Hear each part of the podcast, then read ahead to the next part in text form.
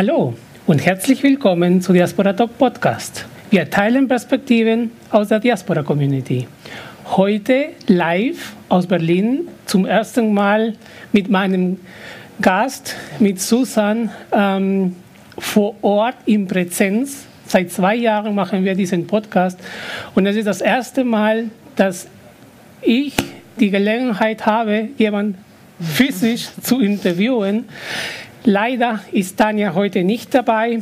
Sie muss arbeiten in Senegal und kann deswegen nicht hier in Berlin sein. Dennoch möchte ich ähm, heute Susan Bergner begrüßen. Susan ist wissenschaftliche Mitarbeiterin und Doktorandin an der Freien Universität in Berlin und forscht zum Thema afrikanische Diasporas in den internationalen Beziehungen. Sie wurde in Berlin geboren und ist in Kreuzberg als Kind eines sierra-leonesischen Vaters und einer deutschen Mutter aufgewachsen. In ihrem Studium zu Publizistik und Kommunikationswissenschaften als auch Politikwissenschaften hat sie sich vor allem mit postkolonialen und feministischen Theorien und Ansätzen beschäftigt, die auch heute noch ihre Arbeit prägen. Nachdem sie in einem deutschen Think Tank zur internationalen Politik tätig war, arbeitet sie nun an ihrer Dissertation zu afrikanischen Diaspora-Organisationen und ihrem transnationalen Engagement. Sie ist privat bei dem jungen sierra-leonesischen Netzwerk SL Connect engagiert. Außerdem ist sie in einem Think Tank Lab Netzwerk für Diversität und dort hat sie mitgewirkt, mehr inklusive Einstellungsprozesse bei Thinktanks. Susan, schön, dass du heute da bist. Ja, schön hier zu sein, danke. Gestern, wir sind schon zum, am zweiten Tag hier in Berlin. Gestern war deine Keynote hier. Ich hatte nicht so, ich hatte bisher in meiner, bis in dem Podcast bisher noch nie die Möglichkeit gehabt, so lange Vorgespräche zu führen mit einem Gast im Hinblick auf einen Podcast. Ähm, ich finde es schön und ich gucke, wie wir tatsächlich so ein spannendes Gespräch jetzt hier heute bekommen, dass wir nicht so viel wiederholen von gestern. Ich würde schon mhm. versuchen, dich näher kennenzulernen, verstehen, ähm, was dich so alles bewegt. Mhm. Und ich fange mit der ersten Frage mit wenn dich jemand fragt, woher du ursprünglich kommst, und das bin ich mir sicher, das kommt sehr oft vor, was sagst du und was macht die Frage und die Antwort mit dir? Ähm, ich reagiere mittlerweile sehr unterschiedlich darauf, hat so unterschiedliche Strategien.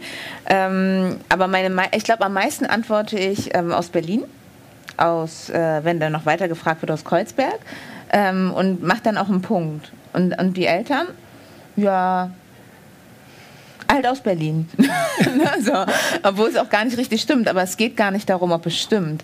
Ähm, und das ist halt das Interessante dabei für mich, ähm, dass ich auch abgelegt habe, ich muss nie, mit niemandem meine ganze Lebensgeschichte teilen, die, die ich gerade, also eine Person, der ich gerade zum ersten Mal begegnet bin.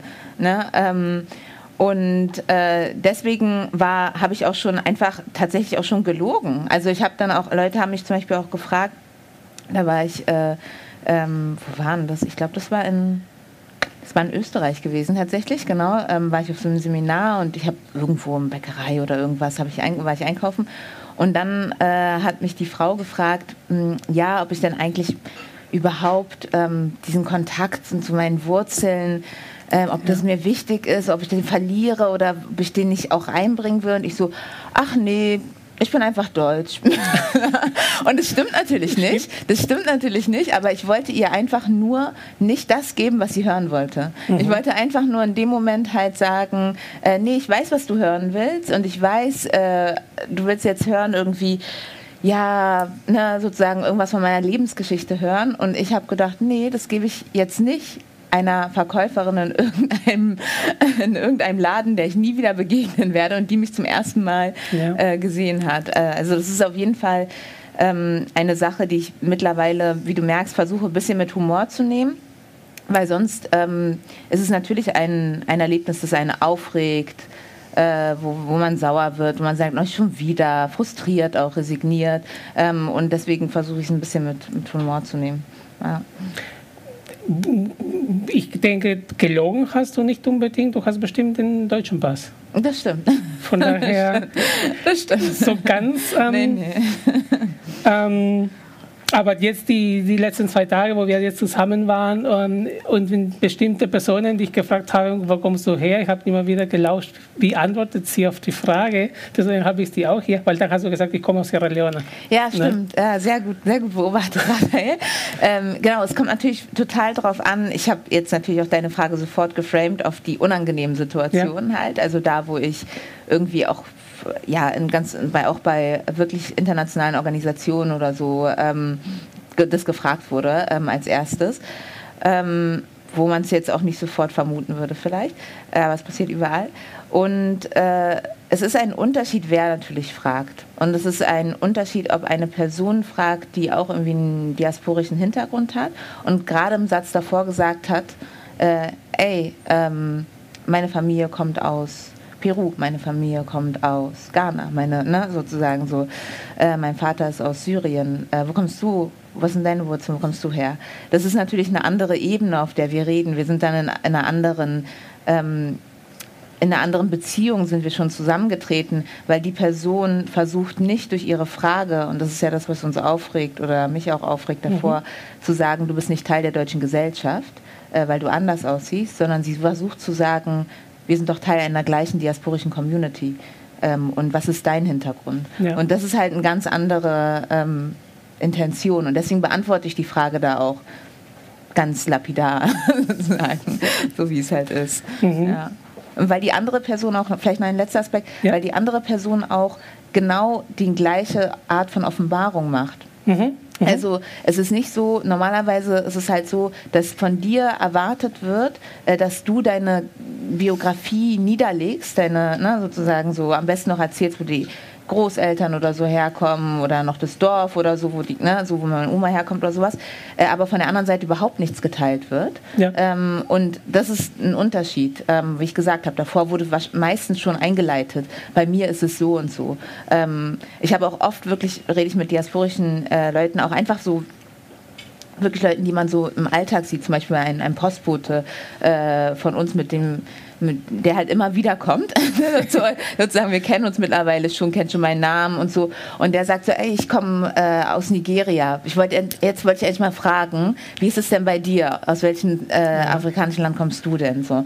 Und das ist dann was ganz anderes. Und der fängt aber auch schon so an, ey, ich komme, ich, ich, ich offenbare erstmal mhm, etwas mhm. und dann frage ich dich, ja. ob du das Gleiche mit mir teilen willst. Und das ist eine ganz andere Basis, auf der wir uns begegnen. Sorry, super lang geredet. Wunderbar, wunderbar. Wir hatten einmal einen Gast, Gast, ähm, der war sehr, ähm, sehr beschäftigt oder sehr involviert in der kolumbianischen Community. Mhm. Der ist aber ursprünglich Deutscher, der kommt aus Deutschland, sieht auch wie ein stereotypisierten Deutschen. Mhm.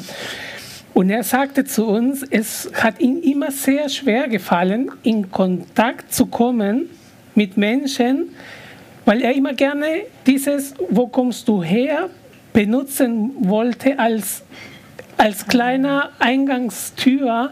um in das Gespräch zu kommen. Mhm. Irgendwann hat er aufgehört zu fragen, weil er gesagt hat, jedes Mal ähm, hat er das Problem, dass die Leute ihn falsch verstehen und plötzlich auf diese ähm, Empfänger- und Senderebene mhm. Problematik unterwegs sind. Und irgendwann hat er gesagt, komm, dann lass ich es einfach weg, dann gehe ich einfach direkt ins Gespräch. Mhm.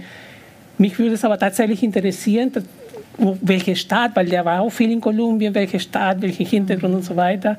Und das ist so ein bisschen diese ja. Komplexität, aber das, das hast du ganz schön gesagt, das ist diese Offenbarung, ähm, weil das macht auch ganz viel mit, der, mit dieser Frage im Hinblick auf Identität. Mhm. Na, und was bedeutet Identität für uns und, mhm. und was, wo sind wir tatsächlich angesiedelt, wie funktioniert auch der Perspektivwechsel. Mhm. Mhm. Ähm, wenn ich fragen darf, dann schaue ich, ob, ob, du antwortest oder nicht. Wie habt ihr tatsächlich dieses Thema Identität bei euch in der Familie mhm. daheim gelebt? Ja. Deutsch, ja. Afrika, Sierra Leone. Ja, das ist äh, wirklich, ähm, ich glaube, es ist super interessant, weil, ähm, und ich glaube, wir sollten auch gerade in der diasporischen Community ein bisschen mehr noch darüber reden und uns austauschen, weil weil das sehr unterschiedlich äh, gelebt wird und auch sehr unterschiedliche Erfahrungen gemacht werden. Und meins ist nur so ein Bruchteil. Mhm. Ich erzähle erzähl mal davon, weil meine, ähm, meine Mutter und mein Vater haben sich relativ früh getrennt, da war ich so sechs Jahre alt, aber ich hatte immer Kontakt mit meinem Vater äh, gehabt. Ähm, trotzdem, auch schon als wir, als wir alle noch zusammen quasi gelebt hatten, ähm, trotzdem hat mein Vater nie mit mir Creole geredet. Creole ist die quasi eine der meistgesprochenen Sprachen in Sierra Leone. Ähm, er könnte hätte auch Englisch reden können, weil kann er genauso gut. Mhm. Aber er hat Deutsch geredet, weil kann er genauso gut. so. Und ähm, und das ist auch eine Sache, die er tatsächlich im Nachhinein ähm, bereut auch äh, und wo er auch keine richtige Antwort hat. Wenn mhm. ich frage, Papa, warum hast du das nicht gemacht? Mit, ne, weil du hättest ja einfach, wäre einfach gewesen. Ähm, und auch generell die sierra leonische Kultur habe ich immer nur so in, in, in so Portionen bekommen. Ähm, und zwar, wenn wir, wenn mein Papa und ich zum Beispiel auf so Veranstaltungen waren. Kindergeburtstagen von jemandem oder Hochzeiten, ähm, Besuche oder so ganz viele Besuche werden ja auch gemacht. Da hat er mich mitgenommen, da war ich da, da habe ich die Sprache gehört, deswegen habe ich ein, also ein Hörverständnis so ein bisschen dafür. Mhm, mhm. ähm, also so für den Klang der Sprache halt. Ähm, ich habe hab dort gegessen, ich habe da die Leute gesehen, ne, so. Ähm, aber dann war ich wieder zu Hause und hatte wieder äh, okay. einen, einen, einen deutschen Kontext gehabt ähm, der auch divers war, ähm, mit einer Schwester, die ähm, Autismus hat, mit ähm, einem quasi mit einem Umfeld in Kreuzberg, das sehr geprägt war von einer türkischen Diaspora, ja. äh, in der Community ich auch total äh, quasi drin war dann. so. ähm, also es war auch sehr divers auf verschiedenen Ebenen, ähm, aber ich hatte keine schwarze Community in meinem Alter tatsächlich gehabt. Äh, und das ist auch was, was mir im Nachhinein wo rückblickend auch gefehlt hat tatsächlich. Mhm. Und was ich erst dann im Erwachsenenalter nachgeholt habe, und du hast ja selber gesagt, ich, hab, ich bin jetzt in diesem, in diesem Netzwerk SL Connect halt für Sierra Leone Connect. Und das ist ein junges Netzwerk von der ähm, sierra leonischen Diaspora in Berlin, äh, die sich halt mehr vernetzen wollen. Und jetzt habe ich Zugang zur Sprache und jetzt ist so mein Projekt Creole zu lernen äh, dieses Jahr, weil ich auch Leute habe, die mit mir reden können und die sagen, klar, Susanne, ähm, mach und dann machen wir ein Tandem, ähm, weil es ist eben nicht so einfach wie zum Beispiel Französisch oder Spanisch zu lernen. Es gibt keine Kurse. Ne? Mhm, du kannst nicht, das sind indigene Sprachen halt, die kannst du nur wirklich in der Community lernen. Ähm, und äh, deswegen zu deiner Frage, deswegen war es immer ein Teil meiner Identität, aber ich habe die serionische Kultur immer nur so portionsweise abbekommen. Und erst heute ist es so, dass ich mich viel intensiver auch damit auseinandersetze mhm. äh, und es viel mehr leben kann auch tatsächlich. Ähm, trotzdem aber war es Teil meiner Identität, aber ich hatte nicht so wirklich, ich, ich konnte es nicht so wirklich fassen tatsächlich damals, so würde ich sagen vielleicht. Was hast du gebraucht, um das zu fassen? Ich habe, äh, das war dann jetzt im Studium tatsächlich, deswegen ähm, äh, fand ich auch gut nochmal so postkolonialen feministische Ansätze, weil die haben mich wirklich geprägt. Die haben mir das Vokabular gegeben, meine Erfahrungen, meine gelebten Erfahrungen sozusagen, die ich gemacht habe, einen, einen Namen zu geben. Halt zu sagen, ah, das war eine Diskriminierungserfahrung gewesen ach so, hier habe ich, würde ich auf verschiedenen Achsen der Diskriminierung, die beieinander gewirkt haben, die haben mich belastet, ohne dass ich es damals hätte erkennen können. Ich war, ich will dir ein Beispiel vielleicht nur geben. Gerne. Äh, typisches Beispiel mit den Haaren. Ich war mal unzufrieden mit meinen Haaren. Ich wollte immer glatte Haare, habe die geglättet und so weiter und so fort. So ganz so das äh, leider typisch. Habe aber nie verstanden, warum. Mhm. Ähm, und auch nie hätte da, dir damals nie sagen können. Ähm, ah ja, weil das natürlich die Norm ist in der Gesellschaft und weil ich da, ne, so, dadurch habe ich, äh, muss ich mich anpassen und fühle mich halt unterdrückt, weil nie gesagt wird, dass auch sozusagen mein Typ von Haar schön ist, weil ich nie Leute im Fernsehen sehe, die meinen Typ von Haar haben mhm. und so weiter. Das hätte ich dir alles nicht sagen können. Für mich war es einfach so, nein, das ist besser, wenn ich sie glätte. So, es ist einfach besser, es sieht einfach besser aus. Und ich habe wirklich nichts gegen Leute, die sich Haare glätten, um Gottes Willen, sieht toll aus, mhm. ne? ähm, sozusagen. Aber ich habe ich hab das gemacht, nicht weil ich wollte, sondern weil ich mich dazu gedrängt gefühlt habe. Und später haben haben mir diese Theorien, das Vokabular zu geben, gegeben, zu sagen, okay, deswegen hast du dich da so, ähm, so unwohl gefühlt eigentlich. Deswegen äh, ja, genau, deswegen hast du dich auch da so verhalten. Auch so ein bisschen so eine emanzipatorische Kraft, weißt du? So. Du, du sprichst aber gerade sehr positiv aus. Ich kann mir so eine Art von Erfahrung total traumatisch. Ähm, ja, also, ja, also die Erfahrung auf jeden voll, Fall. voll die ja. Identitätskrise. Ja. ja, ja. Ich habe jetzt in einem Traum gelebt ähm, und jetzt bin ich aufgewacht äh, aus der Matrix und wo bin ich gelandet? Ne? Ach so, ähm, nee, weil du bist ja, du hast, du, jetzt weißt du endlich, wo du bist. Weißt du, okay. sozusagen, so war das. war eher ein ja. Befreiungsschlag für mich, weil ich wusste, das ist das in, sozusagen in den Zwischenräumen sozusagen. Ich habe immer das Gefühl gehabt, äh, eine, ein Leben in den Zwischenräumen zu haben. Und ich war in einer, ich war in einer Theater AG gewesen in der ähm, in der Oberschule und wir sind so auf so eine Theaterfahrt gegangen. Und da sollten wir dann, ähm, das war super spannend, ich finde, das sollte man öfter machen mit Jugendlichen wirklich, weil es war super spannend, weil wir dann alle, wir waren ja alle, also es gab keine Person ohne Migrationshintergrund in, mhm. meinem, in, meiner, in meinem, meiner Klasse. Und so, das heißt, wir hatten alle irgendwie migrantische Erfahrungen gehabt. Und ähm, und ich hatte zum Beispiel genau darüber berichtet dann in meiner, wir sollten dann so Leistungen erbringen und habe gesagt, ich fühle mich nirgendwo zu Hause, nicht hier, nicht dort, weil ist sehr delikat, die Beziehungen auch zur sierra-leonischen Community hier in Berlin, wenn du nicht die Sprache sprichst. Ja. Ne? Sozusagen zum Beispiel. Da, auch da habe ich Ausschlusserfahrungen gemacht. Auch in meiner Schule, auch in der diasporischen Communities äh, habe ich auch ähm, Diskriminierungs- und Sexismuserfahrungen gemacht. Da wurde schon geredet, wie kurz der Rock sein soll oder nicht. Ne? Also mhm. Es ist nicht alles immer positiv. In jeder verschiedenen Welt gibt es positive ja. und auch so negative Spannungen. Das muss, da muss man auch die Augen für aufhaben. Äh, und dann war meine Präsentation vorbei. Da, ne? Und dann kommt ein, ähm, ja, einfach ein Mitschüler zu mir und sagt so, Susan, weil ich habe gesagt, ne, in den Zwischenräumen, wo fühle ich mich zu Hause? Weißt du was, wir sind in Kreuzberg zu Hause. weil er natürlich eine ähnliche Erfahrung gemacht hat. Ne? Also es ist auch halt, äh, es gab auch schon so Lebensräume halt, wo wir, wo ich meine Erfahrung teilen konnte äh, auch abseits. Also ich glaube, hätte ich nicht studiert und dieses Vokabular gehabt, ja. wäre sowas wie Schauspiel oder so äh, oder eine andere künstlerische Art und Weise, glaube ich, ein anderer Mechanismus gewesen, wie ich es herausgefunden hätte, was das hier ist irgendwie und was da passiert für mich. Ja. Krass. Wir hatten vor einigen Folgen äh, den Raoul Krauthausen mhm. zu Besuch und der Raoul ist in einem super inklusives Setting aufgewachsen. Mhm. Und erst als er in seiner Diplomarbeit, äh, als er im Studium war, hat er tatsächlich gemerkt, wow, da ist was. Ne? Mhm. Ähm, ich erinnere mich so ein bisschen an das, an das Gespräch mit Raoul, weil man braucht tatsächlich so diesen Impuls vor außen, diese Verbalisierung, mhm. was passiert gerade, ähm, um, um tatsächlich dieses Thema zu, zu beleuchten. Und dann sind wir bei dir tatsächlich bei deinen Themen postkolonialen und feministischen Theorien. Warum die zwei Themen? Warum mhm. möchtest du deine wissenschaftliche mhm. Arbeit, dein Alltag mit dem Thema mhm. belegen? Ich, ich habe tatsächlich das Gefühl, dass die mittlerweile natürlich schon viel mehr äh, im Mainstream ankommen. Also so, äh, es ist viel normaler, dass man auch in Einführungsvorlesungen dann verschiedene Theorien hat und dann hat man eine Sitzung zu Postkolonialismus oder eine Sitzung zu Feminismus. Das war früher so, äh, musstest du die suchen halt. Ne? Also mhm. Also es kommt mhm. natürlich immer noch heute darauf an, wo du studierst und so und, mit, ne? Äh, und wer dann die Vorlesung leitet und so weiter.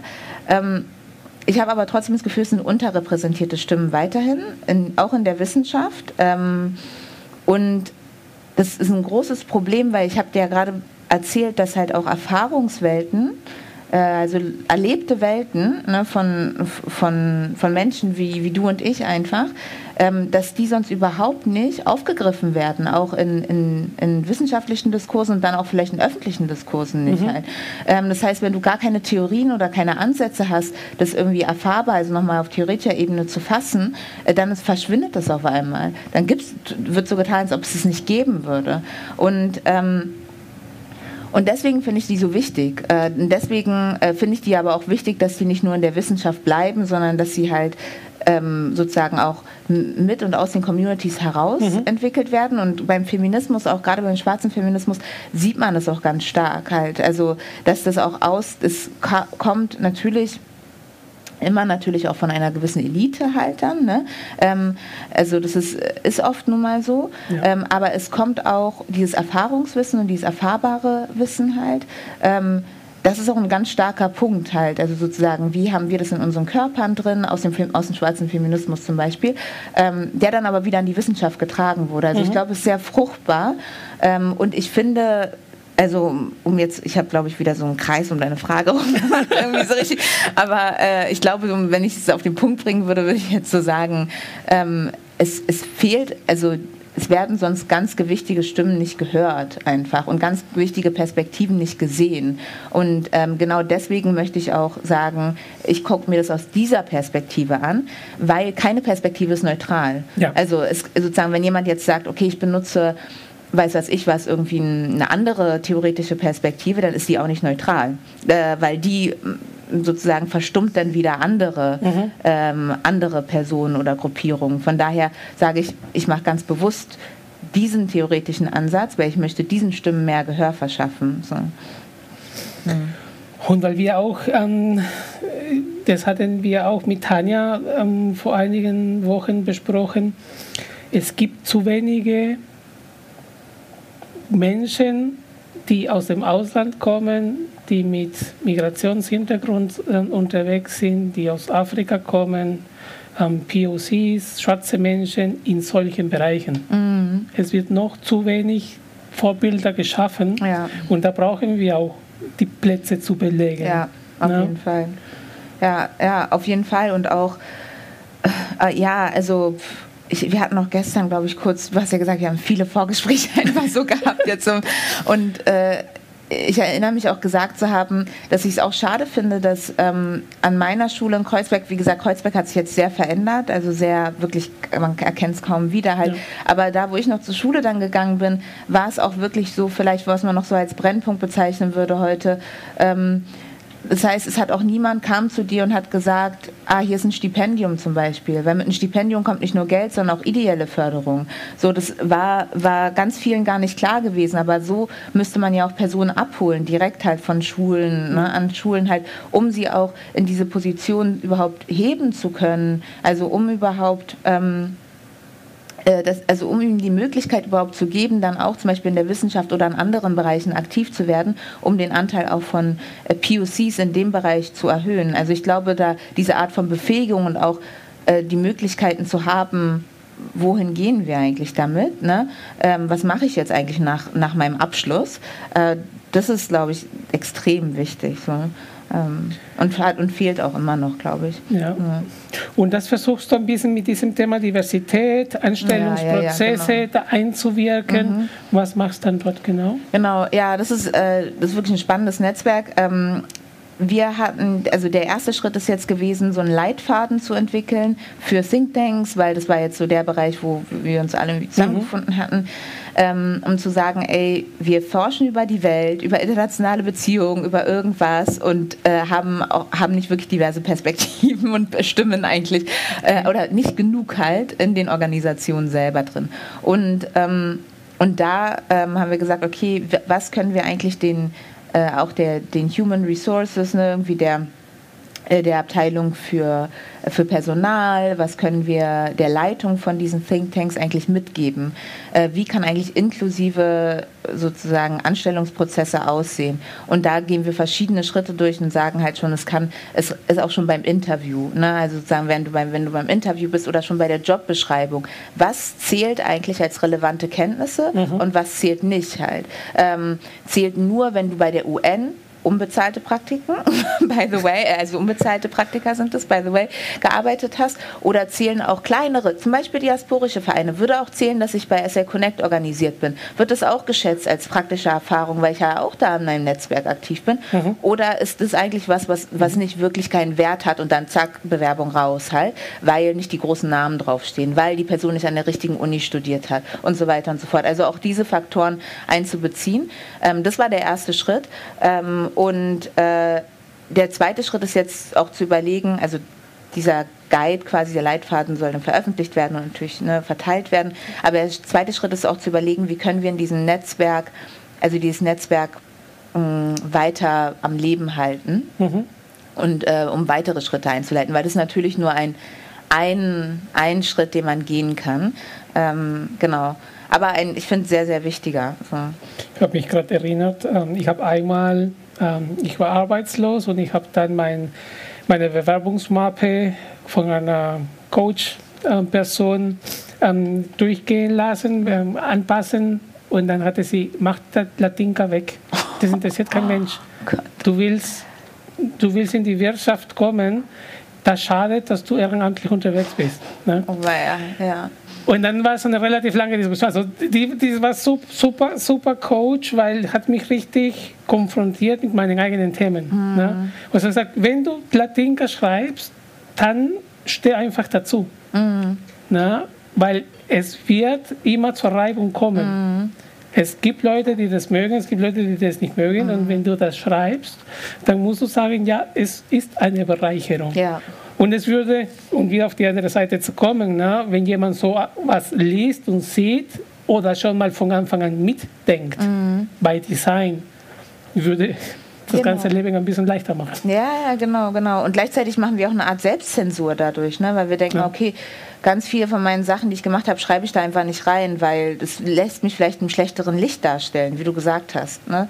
Ähm, und genau das gilt es ja eigentlich zu, zu verhindern halt und zu zeigen, dass die Organisationen auch da eine Offenheit für haben.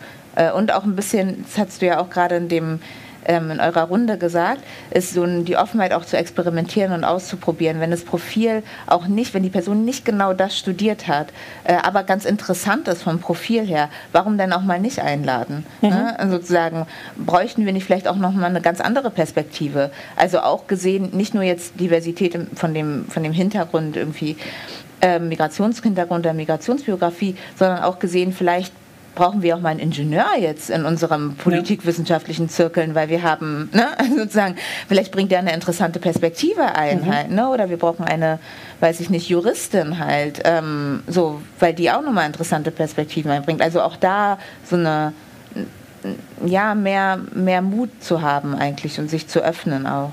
So.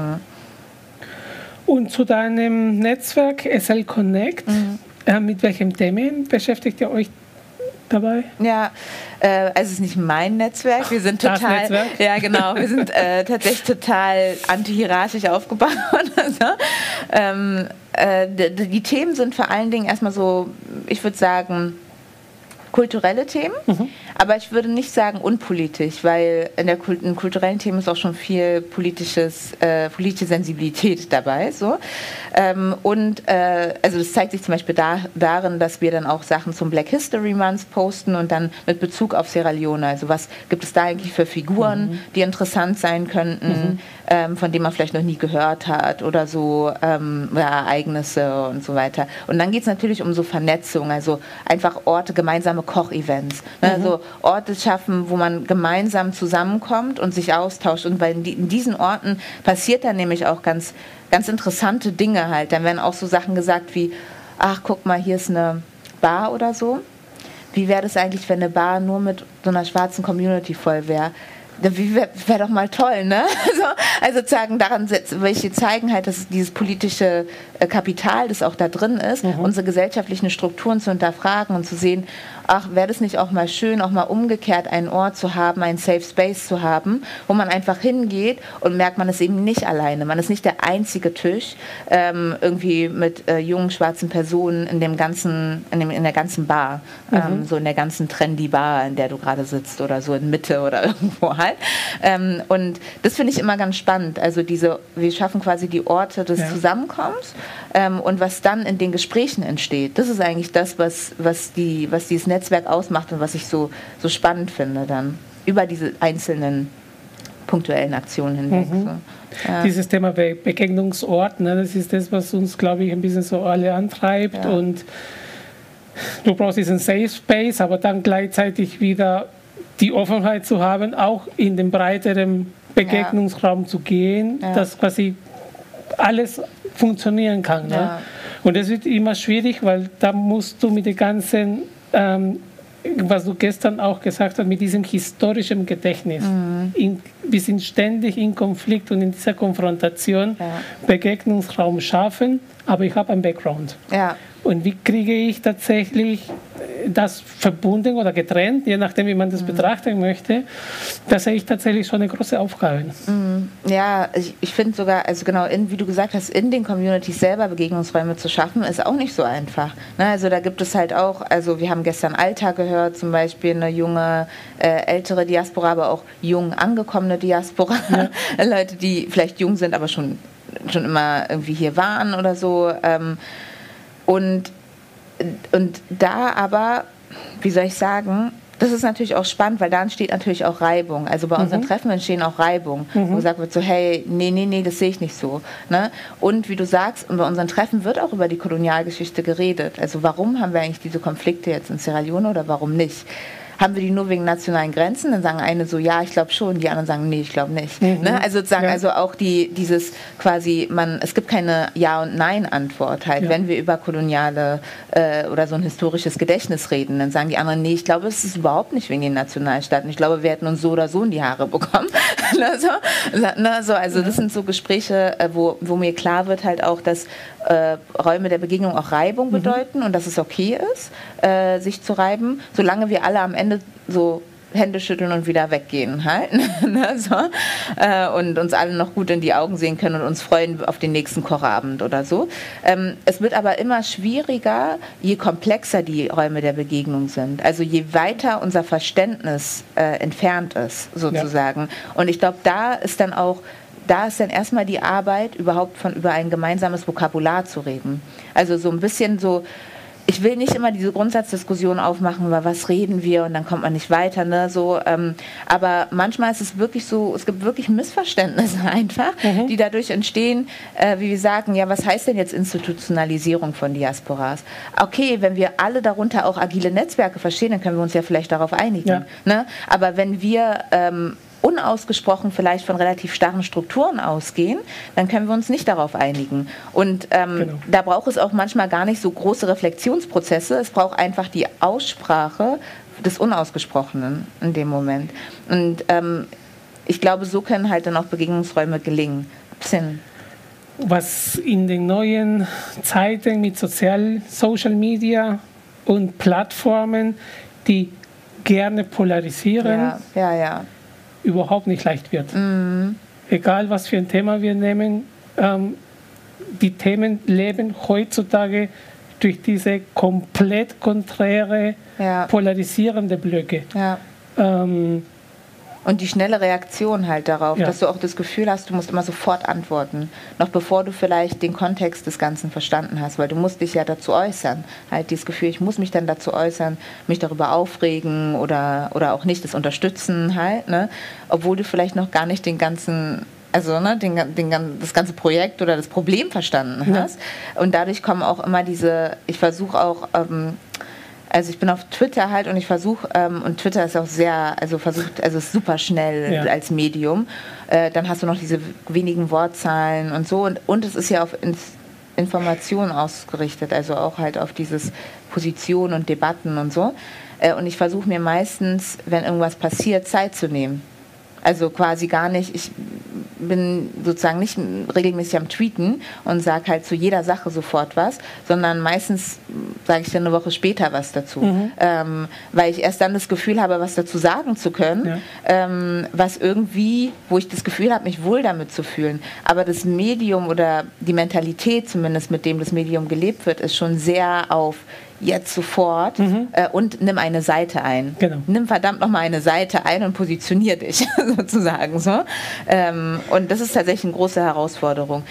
Ich glaube auch andere Kanäle, Instagram haben andere Herausforderungen. Die haben so ganz viel so Selbstdarstellung. Mhm. Ähm, und das um sich in einem guten Licht darzustellen und so. Und das ist auch so, also ganz ein witziger Punkt ist zum Beispiel, was ich in irgendeiner Satire gesehen habe, ist, dass man so, man ist auf irgendeiner ganz langweiligen Veranstaltung, macht aber Fotos, als ob es einem total gut gehen würde und dann langweilt man sich weiter. Ne? Ähm, das bedeutet jetzt vielleicht nichts für den Moment, aber was bedeutet es denn eigentlich, wenn ich dadurch leben, wenn dadurch Lebenswelten geschaffen werden, die gar nicht real sind? Genau. Halt, ähm, und mit denen ich mich identifiziere, so auch als Diaspora, so irgendwie.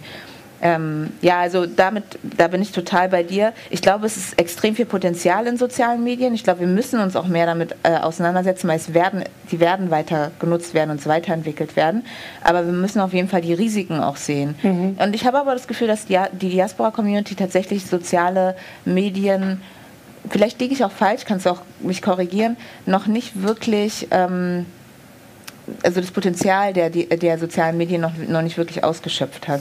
Ich, ähm, ich kann von mir auch wieder selbst ähm, sprechen. Wir müssen uns noch mehr emanzipieren und mhm. einfach sagen, ja, ich stehe dazu. Mhm. Und einfach mehr mhm. darüber berichten. Mhm. Na, und nicht irgendwie, hm, wenn ich jetzt sage, dann kommt es irgendwie komisch an oder wie kommt es und dann werde ich mhm. einfach wieder falsch angeguckt und in eine Ecke mhm. gedrängt. Ähm, oder kriegst dann sofort dann die ganzen Trolls, die ja, ja. Na, ja. das ganze Bashing. Ähm, wir müssen aber, glaube ich, mehr wagen, so wie du das auch sagst. Mhm. Na, wir müssen auch diese, weil wir, wir vermeiden irgendwie diese Reibung, weil sagen, oh, Reibung, nee, besser so alle ähnlich und so, mhm. aber die Reibung erzeugt auch diese sogenannte Wärme. Ja. Und wenn wir tatsächlich aber auch mehr Begegnungsraum, realer Begegnungsraum schaffen, mhm. ähm, dann können wir diesen Demokratisierungsprozess auch tatsächlich wieder ein bisschen zurück in normalen Bahnen. Also ich glaube, die Pandemie hat für, für, ganz viele Prozesse überhaupt nicht geholfen, weil das hat einfach nur geschafft, dass mhm. das, was schon da war, noch mehr ähm, in zwei Ecken getrieben wird ähm, und nicht, nicht weiterhilft. So sind wir kommen langsam zum Ende. Ähm, und Du hast jetzt zwei Tage mit uns verbracht, hier mit den ganzen Themen von der Diaspora für die Diaspora. Ähm, was würdest du jetzt noch gerne mit uns als Diaspora-Community, sowohl engagierte Personen als auch Diaspora-Community als eine Organisation mhm. teilen und weitergeben für unsere nächsten Schritte? Ähm, wow, das ist eine große, ist eine große äh, Anfrage.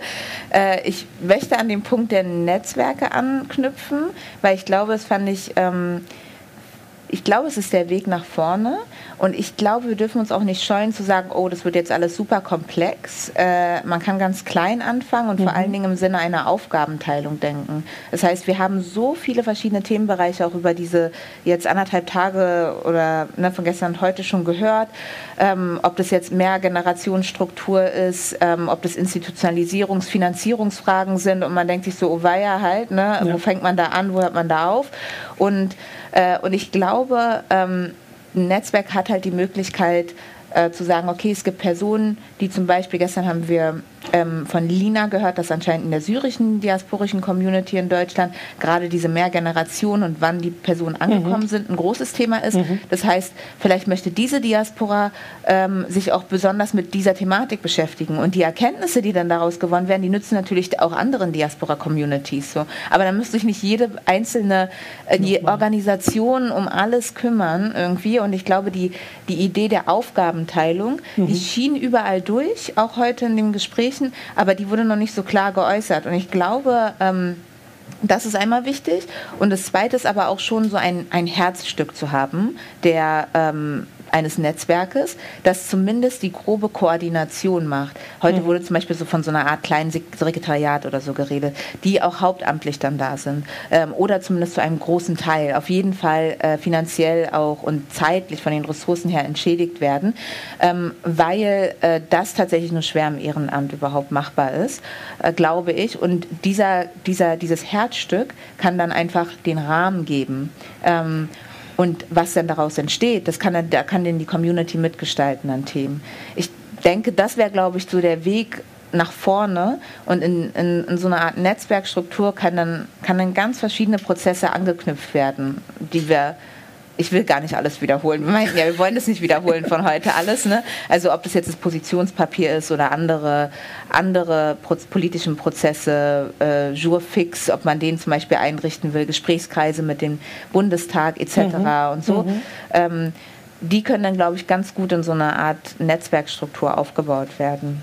Das wäre so das, was ich, was ich erstens auch selber rausgezogen habe aus der Veranstaltung ja. und was ich auch aber, wo ich das sagen würde, ja, da sehe ich super viel Potenzial. Ja. Vielen Dank. Vielen Dank, Susan. Vielen Dank, dass du dabei bist. Ähm, ich finde es weiterhin schade, dass ich das alleine machen muss. Also auf der einen Seite finde ich es echt super, einen realen Begegnungsraum geschaffen mhm. zu haben, einen Podcast mit dir im Real Life zu machen. Mhm. Ähm, ich habe gestern Bilder gepostet, ja, meine Gäste haben auch Beine. ja.